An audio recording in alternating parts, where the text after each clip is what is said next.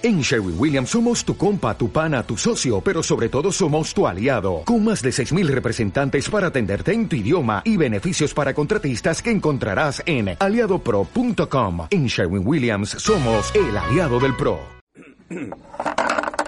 Les agradezco que hasta la semana pasada y el día de hoy también van a aguantarme con este tema, porque es, es interesante ser... Eh, directo en este aspecto y no hablar solamente en medias tintas, ¿no?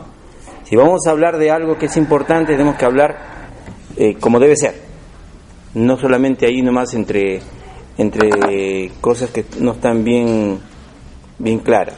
Así que solamente les voy a recordar que para poder ser un hombre de Dios, para poder ser un varón hecho y derecho, ¿qué hay que hacer?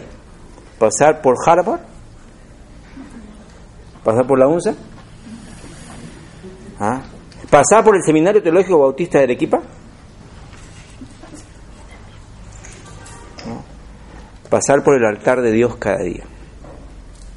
No hay cosa que pueda, que, que, más se necesite que pasar por el altar de Dios cada día y haber nacido de nuevo. Dos cosas trascendentales. Sin esas cosas no hay, no hay base. No hay base para, no hay trampolín, no, no hay de dónde impulsarnos. El único que nos da el poder para hacer todos los cambios en nuestra vida es Dios. La Biblia dice en el libro de, de Segunda de Pedro que debemos añadir a nuestra fe virtud. A mí me gusta mucho la versión del 1909, la Reina de 1909, porque ahí no dice virtud, sino dice poder. Y cuando dice poder, no se está refiriendo a poder físico, poder humano, sino poder espiritual. ¿Y el poder espiritual de dónde viene? De la comunión diaria con Dios. Y si ustedes ven en segunda de, Corinti, segunda de Pedro, en el versículo 8 del capítulo 1 dice, y estas, si tienen estas cosas, no les van a dejar estar ociosos. ¿Eh? Pero bueno, ese, es un estudio que hice hace más de 30 años, detallando palabra por palabra, pero ese es uno es lo único nomás que voy a incidir un poquito, porque lo demás solamente lo voy a mencionar. Un varón eficaz hace lo que debe hacer, ¿no? Un varón eficaz reconoce sus errores, pide perdón y también lo da. Un varón eficaz es tierno, pero firme y decidido. Un varón, un varón eficaz tiene la semejanza a Cristo y como consecuencia produce en su vida los frutos del Espíritu santo, es lo que hemos estado viendo hasta el momento, un varón eficaz, lo primero, para un varón eficaz, lo primero es Dios y luego su esposa, si es casado, ¿no?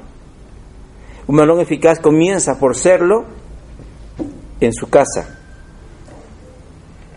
Un varón eficaz le da seguridad a su esposa y a su familia. Solamente permítanme aquí, ¿cómo es lo que, cómo le da seguridad a su familia? A través de amar a quién? En este caso a su esposa. ¿no? Amar a la mujer, a la, a, la, a la, madre de esos niños para que los niños tengan seguridad. Un varón eficaz no se deja influir negativamente por la forma de pensar del mundo. Un varón eficaz es el que tiene dominio propio. Un varón eficaz lo es sobre todo en su carácter. Y entramos a los puntos del día de hoy. Un varón eficaz comprende que tiene el privilegio al ser padre, que Dios lo tome como modelo de referencia de su amor. Largo el punto, pero nuevamente lo repito. Comprende que tiene el privilegio al ser padre, que Dios lo tome como modelo de referencia de su amor. ¿Quién debe reflejar la imagen de Dios a un hijo? El padre. No mamá, papá. Siempre la mamá es la tierna, el amorcito por acá, ¿no? Y es así, qué bueno que son así las mujeres. Pero ¿quién debe ser la imagen? El hombre. El hombre. Dios cómo es? ¿Amoroso? Dios es amor. Lo mayor, si, vamos a ver todos los atributos de Dios, el más que, el que mayormente resalta es el del amor pero también Él es poderoso, es firme, es fuerte, es decidido, ¿verdad? Es disciplinado, pero también es tierno. El hombre tiene esa responsabilidad. Ahora pónganse a pensar, qué pena cuando los hombres fallan a su esposa. ¿A quién más fallan? Aparte de fallar a Dios, fallan a su esposa, ¿a quién más fallan? A sus hijos. ¿Saben cuán traicionados se sienten los hijos y sobre todo las hijas mujeres cuando el hombre falla? Rompe, desarma todo su esquema y sufren mucho, muchos traumas. Y les cuesta superar todas esas cosas. ¿Mm? Cuán difícil es ser un hombre hecho y derecho, ¿verdad? Dios nos libre no solamente de hablar, sino nos permita serlo, sobre todo. Cuando Dios pensó en cómo sería su relación con el hombre, para que ese hombre pudiera entenderlo, tuvo que tomar un modelo de referencia. Y en esta gran parábola divina, Dios quiso usar al hombre para que fuese modelo de su amor. El hombre, que es padre, es la imagen de Dios para su Hijo, imagen de su amor, de su bondad, imagen de protección y todo lo que es Dios para nosotros. ¿Es un privilegio ser la imagen de Dios para nuestros hijos? Es una imagen. Ahora imagínense pobres niños y pobres niñas, sobre todo las niñas cuando son violadas por el padre. ¿Se han puesto a pensar? Por eso el mundo está como está. ¿Mm? Es un privilegio, pero también hay una responsabilidad, la responsabilidad de crear un ambiente bonito para esos hijos. Dios creó algo maravilloso en el mundo, Dios le dio lo mejor, ¿verdad? No le dio al 80, al 90, le dio al 100%, y si se puede calificar más, al 101%, y más todavía, ¿verdad? Dios preparó un ambiente bonito para todo el ser humano, y así es lo que tiene que hacer el, ser humano, el hombre para sus hijos, así como lo hizo Dios. Tenemos que ver lo físico porque el ser humano tiene también necesidades físicas. Hay muchos cristianos que dicen, no, solamente lo espiritual y lo espiritual es lo más importante. No, el ser humano es espíritu, alma y cuerpo. Tiene que darle de comer. Qué pena que hay algunos, a veces, este, enseñanzas equivocadas y hay pastores inclusive que por, por, por tanto solamente trabajar para Dios supuestamente y no tiene, hay iglesias que los maltratan probablemente y han tenido que, por, por amor a Dios, dice, no trabajan. No trabajan en otra cosa porque en la iglesia ellos solamente viven por, por fe. Y sus hijos y ellos a veces hasta con tuberculosis. ¿Testimonio para, para, para la obra de Dios o no? No, testimonio. La Biblia dice que no trabaja. ¿Y el apóstol Pablo trabajó? ¿Y por qué trabajó? Porque tenía pero no tenía, no le alcanzó las ofrendas. Entonces se puso a trabajar. Pero lo importante es que donde trabajaba, él estaba evangelizando. Y de ahí salió Aquila y Priscila. ¿Han escuchado hablar de Aquila y Priscila? ¿Mm? ¿Se dan cuenta? Entonces hay un ambiente, tiene que poner un ambiente bonito. Tenemos que ver lo físico, porque el ser humano tiene necesidad física, pero también la gran necesidad no satisfecha en casi todos los casos es lo emocional, la parte afectiva. ¿Y la parte afectiva cómo, cómo se, se genera? Primeramente, ya les he dicho, amando a la mujer que es su madre, primeramente. Eso le da una sensación de tranquilidad para poder su sistema hormonal trabajarse bien. Segundo, la relación personal, el ambiente estable en la casa. Todo eso influye en la parte afectiva. No es solamente decirle, hijita, yo te quiero mucho y darle un beso. Eso es importante. Pero más importante también es darle todas las condiciones de tranquilidad en la casa. Por eso, si el mundo está como está, algunos dicen que está enfermo es por causa de estar ocupados muchas veces y primeramente en lo material, ignorando cuánta necesidad tiene el ser humano de lo emocional para una correcta salud mental, desencadenando luego en circunstancias lamentables que nos faltaría tiempo de ahorita para comentar. Cuando hay una buena relación emocional, se les da seguridad y eso desencadena en estabilidad, que hará que sepan afrontar como consecuencia las dificultades de la vida. Proverbios 23, 7 dice, como es el hombre en su corazón, así es él. Y cuando hablamos de, corazón, casi siempre tiene que hablar de emociones, ¿verdad? Como se siente emocionalmente, así actúa. Por eso es la importancia de tener un ambiente afectivo adecuado. Por eso, de toda cosa guardada, ¿qué debemos guardar? El corazón. El corazón. La Biblia dice, porque de él manda la vida. Hay que guardar el corazón de quién? ¿Nuestro corazón? Sí, pero sobre todo el corazón también de nuestros hijos. Ellos, si sufren y somos los culpables del sufrimiento, ¿qué clase de padres somos? Aunque algunas veces tenemos que hacerlo sufrir, ¿verdad? Sufrir para cuando no les damos lo que quieren, porque o no tenemos o no nos parece lo correcto. ¿Cierto o no es cierto? ¿Sufren o no sufren? Sobre todo los adolescentes, ¿verdad? Los adolescentes que no entienden muchas veces. Así que sufre, pero no sufre. ¿Qué va, se va a hacer? Los hijos necesitan, dice, de nuestro amor, no importa la edad que tenga. Para que la persona pueda dar amor verdadero, necesita primeramente recibir amor verdadero. Y hermano, hombre, tú has recibido amor de Dios. Si tienes a Cristo, la Biblia dice que Dios ha derramado su, todo su amor, ni siquiera un poquito, todo su amor. ¿Mm? Un varón eficaz es una persona que honra a Dios. Vamos a buscar el libro de 1 Samuel capítulo 2, versículo 32 al 35. Este, este pasaje es maravilloso. 1 Samuel capítulo... ¿Alguien lo tiene, por favor? El que lo tiene lo lee, ¿ya? 1 Samuel capítulo 2, versículo 32 al 35. ¿Alguien lo lee, por favor? 32 al 35.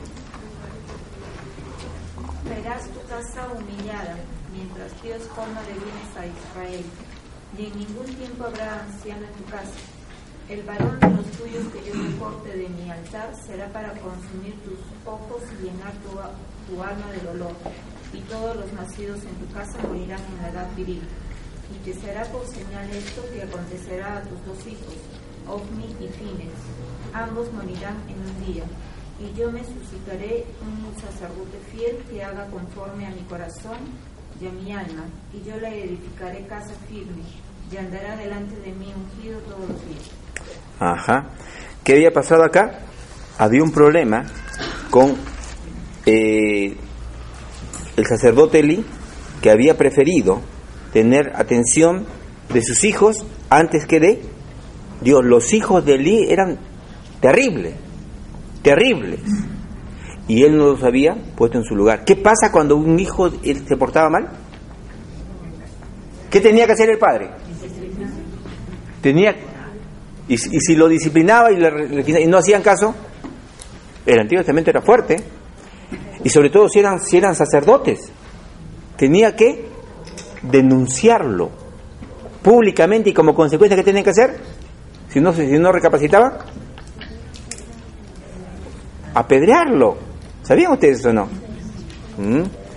Y por eso Dios le reclama. Y miren lo que dice el versículo 30.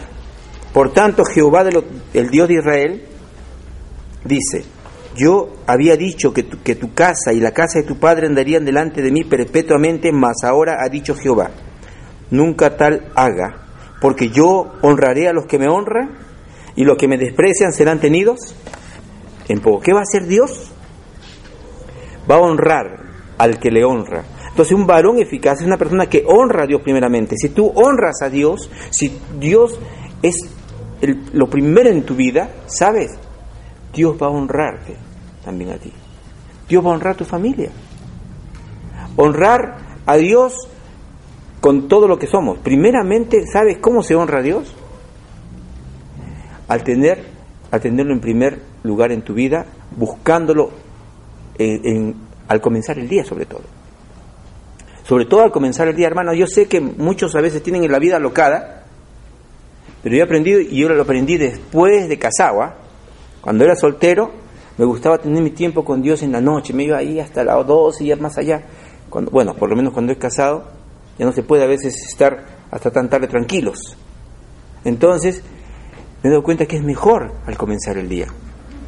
Porque tienes la protección de Dios, tienes, sales en paz, todo, se, todo se, se, arregla. En cambio, cuando ya estás en la noche solamente te proteja cuando estás durmiendo, ya cuando estás durmiendo no necesitas protección, ¿verdad?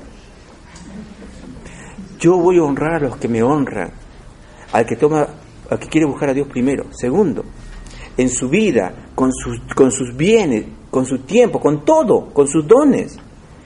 Y si no haces así, dice, yo me suscitaré de un sacerdote fiel. Vamos a seguir avanzando en esto. Dios no se fija en lo físico, hermanos, tampoco en su cultura, ni en su dinero. La persona que Dios usa es aquella que le teme y le honra sobre todo. Honrar es respetar, enaltecer por la dignidad propia, dice la definición del diccionario. Es apreciar, es reconocer el valor de alguien. ¿Qué hay que hacer? ¿Qué hay que reconocer en Dios para honrarlo? Todo, no hay que, no hay que ver ninguna cosita, todo se reconoce de Dios, que nos, Él nos ha hecho y no nosotros a nosotros mismos, que nos ha dado la bendición de ser quienes somos, que Él nos amó tanto que dio su vida para salvarnos y le pertenecemos como consecuencia a Él. Honrar no es reconocerlo solo intelectualmente, porque muchas veces sí, Dios, Dios, Dios, pero en la praxis no hay nada. Tampoco verbalmente, es reconocerlo en, en todo nuestro ser. ¿No dice el, ¿Qué dice el principal mandamiento? El primer mandamiento, amarás al Señor tu Dios con todo tu corazón. Ahora cambia en lugar de amarle, ponle honrarle. Honrarás a Dios con todo tu corazón, con toda tu mente, con toda tu alma y con todas tus fuerzas. Así hay que honrarlo en todos, en todos aspectos. Así que quien le honra, el Señor promete honrarlo. Al que, al que honra a Dios, Dios promete honrarlo. Pero, pero, hermano, las cosas pueden demorarse, pero va a llegar. Y no esperes que te aplaudan. ¿no? La mejor honra que puede darte Dios es decirte un día, bien buen siervo y fiel, ¿verdad? Pero Dios no solamente te va, nos va a honrar y va a bendecir cuando estemos en, en su presencia, sino también aquí. Qué maravilloso es el Salmo 27. Dice, hubiese yo desmayado, decía David, si no creyese que veré la bondad de Jehová en la tierra de los vivientes. Los últimos versículos del capítulo 27. Me encanta. Ahí promete Dios que Dios va a bendecirte. ¿Dónde? Aquí. También aquí en la tierra. Así que no, no seas demasiado espiritual y solamente esperando la, la otra vida. Un varón eficaz es una persona fiel. Fiel. Corresponde a la confianza. Ser fiel es corresponder a la confianza. Corresponder al amor. Corresponder a la amistad depositada en él. Cumple todo lo que promete. El mundo, tu esposa, tus hijos esperan un hombre así o no. Todos esperan un hombre que sea fiel, que cumpla con todo lo que ha dicho, con todo lo que ha pensado, con todo lo que ha sentido. Y aquí quiero subrayar, no solamente con, lo que ha con todo lo que ha dicho, sino también lo que ha pensado y ha sentido. ¿Por qué lo que has pensado y sentido? Varias veces les he mencionado, ¿alguna vez han leído su Biblia? Si ustedes que ustedes que leen su Biblia. Y alguna vez les tocó tanto ese versículo y lo subrayaron. ¿Cierto? Y después hiciste una oración, Señor, yo sé, quiero ser como Samuel. Señor, yo quiero ser como, como, como David, como, como, como Daniel, que propuso no contaminarse. Señor, ¿cierto o no es cierto? ¿Y qué cosa es lo que prometiste a Dios allí en ese momento? No lo sé. ¿Cierto o no es cierto? Pero le prometiste. Y sabes, Dios lo escuchó. Aunque no lo hablaste, aunque lo pensaste, aunque solamente lo sentiste, y solamente fue entre, entre tú y Dios, Dios lo toma como un pacto. ¿Sabías? No, es que yo no lo dije nunca públicamente, no, no lo escribí, no, no prometí, no. Si tú has pensado y has sentido, y aun cuando no haya sido, dice, algo público, para Dios se da por sentado. Porque lo puso en tu corazón, tú lo sentiste, y, y entonces Él recibió la respuesta de tu corazón en ese momento, entonces para Él es tu promesa. Un hombre que a pesar de las dificultades se mantenga fiel, leal, ¿sabes? Ser fiel cuando las cosas van bien es fácil, ¿verdad? Pero cuando las cosas no están bien. ¿Mm? Fiel a su esposa, fiel a sus hijos, fiel a Dios, fiel a sus principios. ¿Mm? Es que tú no sabes de qué familia vengo y no importa de qué familia vengas. ¿Quién eres ahora? es lo que vale, ¿verdad? Lo que Dios ha hecho en tu vida. Y los principios que tienes los deberías tener. De, esos principios vienen por tu comunión con Dios. Dios eh, todo eso que subrayamos son principios que vamos diciendo, yo quiero eso para mi vida. ¿Sabes qué cosa quiere decir carácter la vez pasada? ¿De qué palabra griega viene la palabra carácter? Viene de una palabra que quiere decir acuñar, las monedas. Entonces tú, yo quiero ser así, acuñas, entonces eso lo grabas en tu, en tu personalidad, en tu persona. Un hombre que sea fiel no solamente a su principio, que sea fiel a su iglesia. ¿Sabes cuál es uno de los rasgos característicos de la, sociedad postmoderna y sobre todo de la iglesia postmoderna? Cuando hablamos de la iglesia postmoderna se habla de la iglesia del siglo XXI, que somos personas infieles, sobre todo a sus iglesias. No nos congregamos, uno, no damos lo que debemos dar, pero eso ni siquiera es así. Ahorita estamos acá, mañana estamos en otro lugar. ¿No? Nos somos fieles a nuestra congregación. ¿Hay algo que hacer? No, no. ¿Pero por qué? ¿Por qué voy a ir? ¿Por qué voy a participar? Mm. Entonces, hay problemas en cuanto a lealtad, en cuanto a fidelidad, y es uno de los rasgos característicos de la, de la sociedad postmoderna. Y nosotros tenemos que rebelarnos contra esa corriente. La Biblia dice, no te conformes a la forma de ser del mundo, ¿verdad?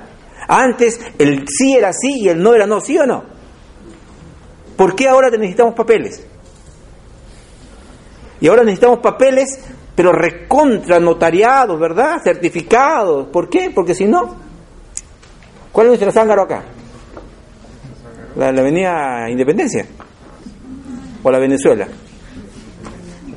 papeles ya se pueden falsificar fácilmente. Fiel a la confianza que se deposita. Dios es así, así que nosotros debemos ser así. Un varón eficaz es una persona que hace la voluntad de Dios. Una persona que haga conforme a su corazón y a su alma. El Padre nuestro nos habla de esto, ¿verdad? ¿Qué dice el Señor en el Padre nuestro? Hágase tu voluntad, como en el cielo, también en la tierra. ¿Ahora tú eso o no? Ahí estamos diciendo, Señor, que así como en el cielo se hace tu voluntad, que se haga también aquí en la tierra. Y si tú estás orando eso, por ahí cuando hablamos con una persona que no es cristiana bíblica, le decimos, ¿tú, tú, tú oras eso? Sí, sí, sí, sí. ¿Te has dado cuenta que tú estás diciéndole, Señor, así como es perfecto tu voluntad y en, la obediencia de tu voluntad en el cielo, también que sea aquí en la tierra? Pero si tú no estás haciendo la voluntad de Dios, eres un hipócrita, ¿sí o no? Estás hablando palabras y sabes que nosotros también podemos estar haciendo, haciendo igual. Pero hermano, yo hago la voluntad de Dios, claro, si no, pero si, si, pero conoces solamente cinco, cinco, cinco cosas que Dios quiere y nada más conoces. Y no quiero conocer más para no tener más responsabilidad. No, hermano, tenemos que conocer la palabra de Dios para saber lo que Dios espera de nosotros y entonces hacer su voluntad. Hay mucha gente que no hace su voluntad porque no la, no la conoce. Como está, como se ha puesto en la página oficial de la, de la iglesia, ¿verdad? En el Facebook. ¿Qué dice? ¿Han, visto o no? Lo que pasa es que aquí somos de la generación pasada, ¿verdad? Misiones no es un llamamiento, sino misiones es un mandamiento. ¿Saben? Hace bastante trabajo los hermanos que están encargados de esa página. Revisen la página. Lean los documentos, escuchen los mensajes ahí. Si te faltaste uno, ya pues por lo menos hay una escúchalos ahí. ¿Mm? Hay trabajo los hermanos, pero así tenemos que ver cuál es la voluntad de Dios, tenemos que conocerla para poder eh, eh, eh, obedecerla. Es aceptar lo que Él sabe que, que hace, que, que, Él sabe lo que hace y confiamos en su sabia voluntad. Por eso buscamos ser persistentes de su voluntad revelada en la Biblia. ¿Mm? Es dar el primer lugar a Dios en mis decisiones, en todas las áreas de mi vida. Un varón eficaz es un hombre de Dios. Aquí no vamos a incidir demasiado, pero para los que quisiera, yo tengo este libro en PDF. ¿Saben qué de PDF? ¿Ya? Los que tienen una computadora deben saber que hay un programa, bueno, que lo podemos mandar a tu computadora todo el libro, gratuitamente. Pero ese libro es maravilloso, como les decía la primera vez, ese es el libro que me impactó tanto hace el año 80, el año 80, sí, sí, entonces, ese libro se convirtió en un libro, en, mi guía. Y es cómo se llama la medida del hombre. ¿Cómo debe ser un hombre? es bueno que lo leamos al comienzo de nuestra vida, ¿verdad? Bueno, si no lo has leído al comienzo de tu vida, por lo menos léelo ahora. Pero también, ¿saben qué? No sé, sería bueno de que hagamos en la serie de la, de la medida de la mujer, ¿eh? Porque también este autor tiene la medida de la mujer también. Eh, le van a dar duro a las mujeres. Pero ahora se llama la medida del líder. Yo no, no, me, no me gustó porque le cambiaron el título. Porque cuando dice la medida del líder, solamente el líder, el pastor debe ser así. No, todos debemos ser así. Pero tengo eso allí, se lo vamos a bajar aquí en, la iglesia para que los que quieran se lo lleven. Y allí el, el autor, cuando habla del el, el varón, eh, cuando hablamos de que el varón eficaz es un hombre de Dios, tiene que, allí se está hablando de los requisitos que tiene el pastor. ¿Por qué solamente se le pide al pastor que sea marido de una sola mujer? ¿Por qué solamente se le va a pedir al pastor que sea irreprensible? ¿Por qué solamente se le va a pedir que no sea dado al vino? ¿Por qué solamente se le tiene que pedir al que sea, que sea sobrio? ¿Por qué todos no tienen que ser sobrios? ¿Verdad? Etcétera, etcétera. Todos debemos ser igual. ¿Sí o no? Así todos a veces quieren eh, que, que, todos derechos, pero no quieren los mismos deberes.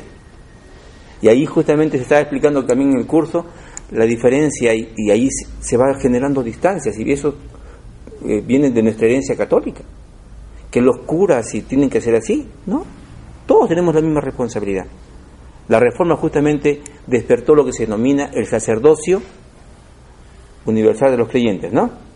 Todos somos sacerdotes, todos, todititos. Y así que ustedes, los que quieran, van, pueden ver eso allí, para no explicar demasiado eso. Un varón eficaz es una persona que persevera, David Fishman no es cristiano, era un judío, es un judío, pero él dice que perseverar no es fácil. Eso implica estar dispuestos a esperar a ver al final del túnel, decía. El, eh, perseverar es postergar la gratificación de nuestra, de nuestra, de nuestra persona. ¿Qué es postergar? ¿Saben? ¿Saben? Es, eh, hay un hay un japonés que hizo un análisis de cómo son las empresas japonesas y cómo son las empresas peruanas. Y para resumir ese asunto, decía que los japoneses esperan para sacar la ganancia, se pagan, trabajan, pero la ganancia y disfrutar de todo después de casi 20 años, por lo menos. En cambio, las empresas peruanas, ¿qué hacen? Le sacan la sangran a sus empresas a partir del primer año. Quieren tener autos último modelo, todo lo quieren tener en el primer y en el segundo año, por eso las empresas algún día fracasan, porque ya no soportan. En cambio, así ocurre. Entonces, eso quiere decir postergar la gratificación. Qué terrible es la oscuridad absoluta, ¿verdad? No poder ver el fin. Pero cuando no ves el fin, tienes que perseverar y seguir. Yo no sé si algunos conocen la ruina de Puca Pucará en Cusco. Hay un túnel que es totalmente oscuro, uno entra y tiene que entrar agarrándose de la cintura del, que está delante, porque si no se puede perder. Y adelante va el, guía. Yo recuerdo en uno de esos momentos bien medio crueles, fuimos con, con, mis hijas, nos soltamos, le tomé una foto con flash y después las agarramos. ¿Se imaginan la cara que tuvieron? No estaba Andrea, solamente Gaby Dolly en ese tiempo. Pero es difícil perseverar, dice, porque ahora todo es instantáneo, ¿verdad? Rápido, nos desmotivamos cuando algo se demora, ¿cierto o no es cierto? Especialmente con los que hacen la dieta, cuando no ven los resultados, ¿verdad? No pido que levanten la mano quienes han comenzado una dieta y no la han terminado. ¿No? Ven que ser un varón eficaz es algo muy difícil, como algo imposible. Se conforman y nos volvemos como consecuencia conformistas. El libro de Proverbios 23, 17 nos dice que hay que perseverar sobre todo, primeramente, sobre todas las cosas. ¿Saben qué? Cuando hablamos de esfuerzo, sé valiente, muchas veces la gente dice, sí, yo tengo que ser macho, no tengo que tener miedo a nada, y, así, ¿verdad? Y esforzarme, sí, sí, y empieza a ser más ejercicio para tener más fortaleza física. ¿En qué tiene que esforzarse, según Josué? Espiritualmente. ¿Sí? ¿En qué? En no apartarse ni a diestra ni a siniestra de seguir la palabra de Dios, dice, de guardar la ley. Lean usted capítulo 1 de Josué. Entonces, lo primero, hay que perseverar en el temor a Jehová, dice Proverbio 23, 7. Isaías 26, 3 dice que la perseverancia tiene, que, tiene como recompensa la paz de Dios. Uno de los versículos que más me gusta, realmente que más me, que me gusta repetirlo siempre, es Isaías 26.3. ¿Qué dice? Tú guardarás en completa paz a quién? Aquel cuyo pensamiento en ti persevera. Ahí está. ¿Cómo va a tener la paz? Uy, teniendo este cerco eléctrico, voy a tener más plata. No, piensa que así voy a tener más, más paz. No. Aquel cuyo pensamiento en ti persevera, porque en ti ha confiado. Jeremías 6:16 dice, perseverar, hay que perseverar en los caminos de Dios, perseverar en lo que has aprendido de la Biblia, como lo dice Pablo a Timoteo de su familia, ¿verdad? ¿Recuerdas que decía? ¿Por qué? Tú has seguido, dice la, fe de tu, de, de tu madre y de tu abuela, has perseverado en lo que te han enseñado. No hay nuevos caminos, hermanos. En la actualidad, muchos, muchas corrientes cristianas y se vuelven no cristianas cuando empiezan a seguir tendencias nuevas. Están descubriendo América. ¿Sabe? Eh, Juan Calvino decía en su libro, en uno de sus libros decía que en teología no hay originalidad. En teología no hay originalidad. ¿Saben por qué no hay originalidad? Porque no hay nada nuevo. Todo está escrito. ¿Verdad? Solamente puede haber ignorancia o conocimiento. Entonces, ya está todo escrito, pero de pronto hay una nueva corriente, la corriente de la prosperidad. ¿Cierto? Y hay otra corriente, la corriente de la guerra espiritual. Y le dan otra explicación diferente, ya en algún momento se les enseñará, pero hay que venir al seminario, porque eso nos puede ayudar a ver todos esos detalles, ¿ya? Porque ahorita no vamos a tener tiempo para explicar todo eso. Entonces, ¿en qué se debe perseverar? Miren, vamos a buscar el libro de Jeremías, eso sí busquemos por favor. Jeremías capítulo 9, versículo 24.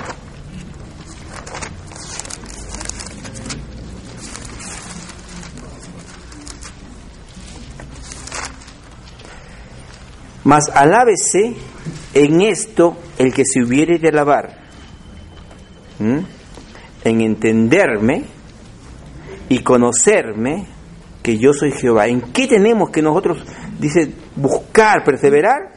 En entender al Señor y conocerlo más. ¿Cómo vamos a entender al Señor? ¿Cómo vamos a conocerlo? ¿Cómo vamos a entenderlo? ¿Dónde se ha revelado Dios?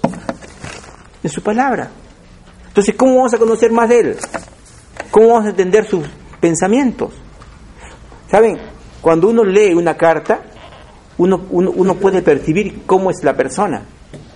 ¿Qué está sintiendo en esos momentos? Y así es Dios. Hay que buscarlo para conocerlo y entenderlo. Dice, conocerme que yo soy Jehová y que hago misericordia, juicio y justicia en la tierra, porque estas cosas quiero, dice Jehová. Dios quiere que le conozcamos, que perseveremos en entenderle. Es conocer más al Señor, conocer más del poder de su resurrección. ¿Saben? Filipenses, Pablo dice, yo quiero, me, agarro, porque ahí dice la palabra asido, ¿verdad? Pero no, en la conjugación no queda bien. Mejor me agarro, dice de Dios, y, quiero conocerle más para experimentar en mí el poder de su resurrección. Ese poder de la resurrección que lo levantó de los muertos. La Biblia dice que nosotros, que teníamos una vida muerta, podemos vivir como vivos. ¿Por qué vivimos como muertos? ¿Por qué vivimos dejándonos que el pecado todavía nos, nos gobierne, nos destruya? Si estamos vivos, estamos vivos. Pablo dice justamente debemos buscar el poder de la resurrección. Es mantenerse unido al Señor, porque separados de Él, una de las cosas que se repite también a cada rato en, en, en Juan capítulo 15 dice, permanecer en mí, eso quiere decir perseverar. ¿Qué tenemos que hacer? Permanecer o perseverar en Dios porque si perseveramos, permanecemos en Dios, tendremos fruto y mucho fruto. Y mucho fruto, dice la palabra. Conocer a Dios y nunca dejarlo es la clave para llegar a ser un hombre de verdad. Esa es la clave. Termino con una, con una anécdota que cuenta David Fishman en su, uno de sus libros. Es muy interesante los libros de ese señor, son muy positivos.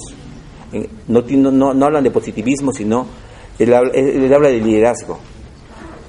Pero sabe, él cuenta y dice en su anécdota que cayeron dos ranas a un porongo de leche, ¿verdad? ¿Y qué, y qué pasó con las, ranitas?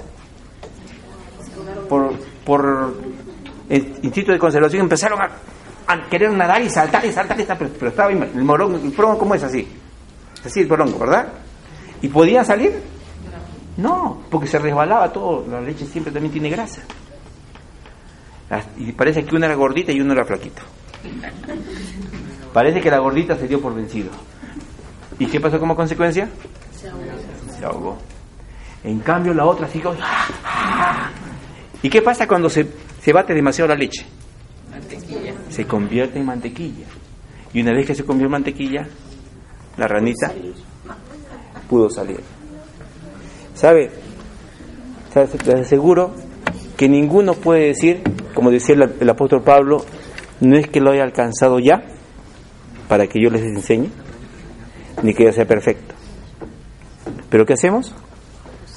Nos olvidamos cada día de nuestras tonterías, de nuestras metidas de pata, y nos proyectamos al, al, a la meta de Dios. Hay que proseguir esa meta, no importa. Seguro te vas a cansar, algún momento te vas a dar por, como quedar por vencido, pero recuerda, si te das por vencido, vas a morir como la ranita. Dios no quiere eso. Dios quiere que seamos firmes y eso no solamente desde el punto de vista del hombre, sino en la vida cristiana. Si nosotros seguimos, perseveramos, seguro que vamos a lograr el ideal que Dios tenía para nosotros. ¿Lo queremos o no lo queremos? Vamos a orar. Señor, te damos las gracias en esta noche por la bendición de poder compartir con mis hermanos este tema. Como les dije, el primer día es un reto, no solamente retarlos a ellos, sino retarnos a nosotros mismos, Señor, a mi persona, porque hablamos mucho, pero Señor, otra cosa es ser lo que decimos que se debe ser. Padre, ayúdanos a todos nosotros, perdónanos a todos nosotros si nos hemos equivocado y danos el valor de comenzar, de intentarlo nuevamente. Si alguien me dice, ora por mí, quizás a veces nosotros sonreímos a todo, pero por dentro sabemos y quizás la familia sabe que la cosa no está bien. Si esta noche me dices, ora por mí, yo quiero ser honesto con mi Dios y quiero arreglar las cosas. Me dice, ora por mí, levanta tu mano por favor ahí en tu lugar. Que Dios le bendiga, que Dios le bendiga, que Dios le bendiga, que Dios le bendiga. ¿Alguien más me dice, ora por mí? Que Dios le bendiga. Muy bien, muy bien. Están levantando hombres y mujeres. Muy bien, está esperando solamente los hombres, pero está bien las mujeres también. ¿Alguien más? ¿Quién me dice, ora por mí? Que Dios te bendiga. ¿Alguien más? Un hombre de verdad es lo que Dios anhela para este mundo, para su familia, para la iglesia. Señor, tú ves las manos que se levantaron, los corazones, Señor, que nos damos cuenta de que las cosas quizás no caminan a veces como quisiéramos. Ayúdanos, Señor. Gracias por darnos el valor de reconocer que nos falta en tu mano encomendamos este tiempo, Señor, en el nombre de Cristo. Amén.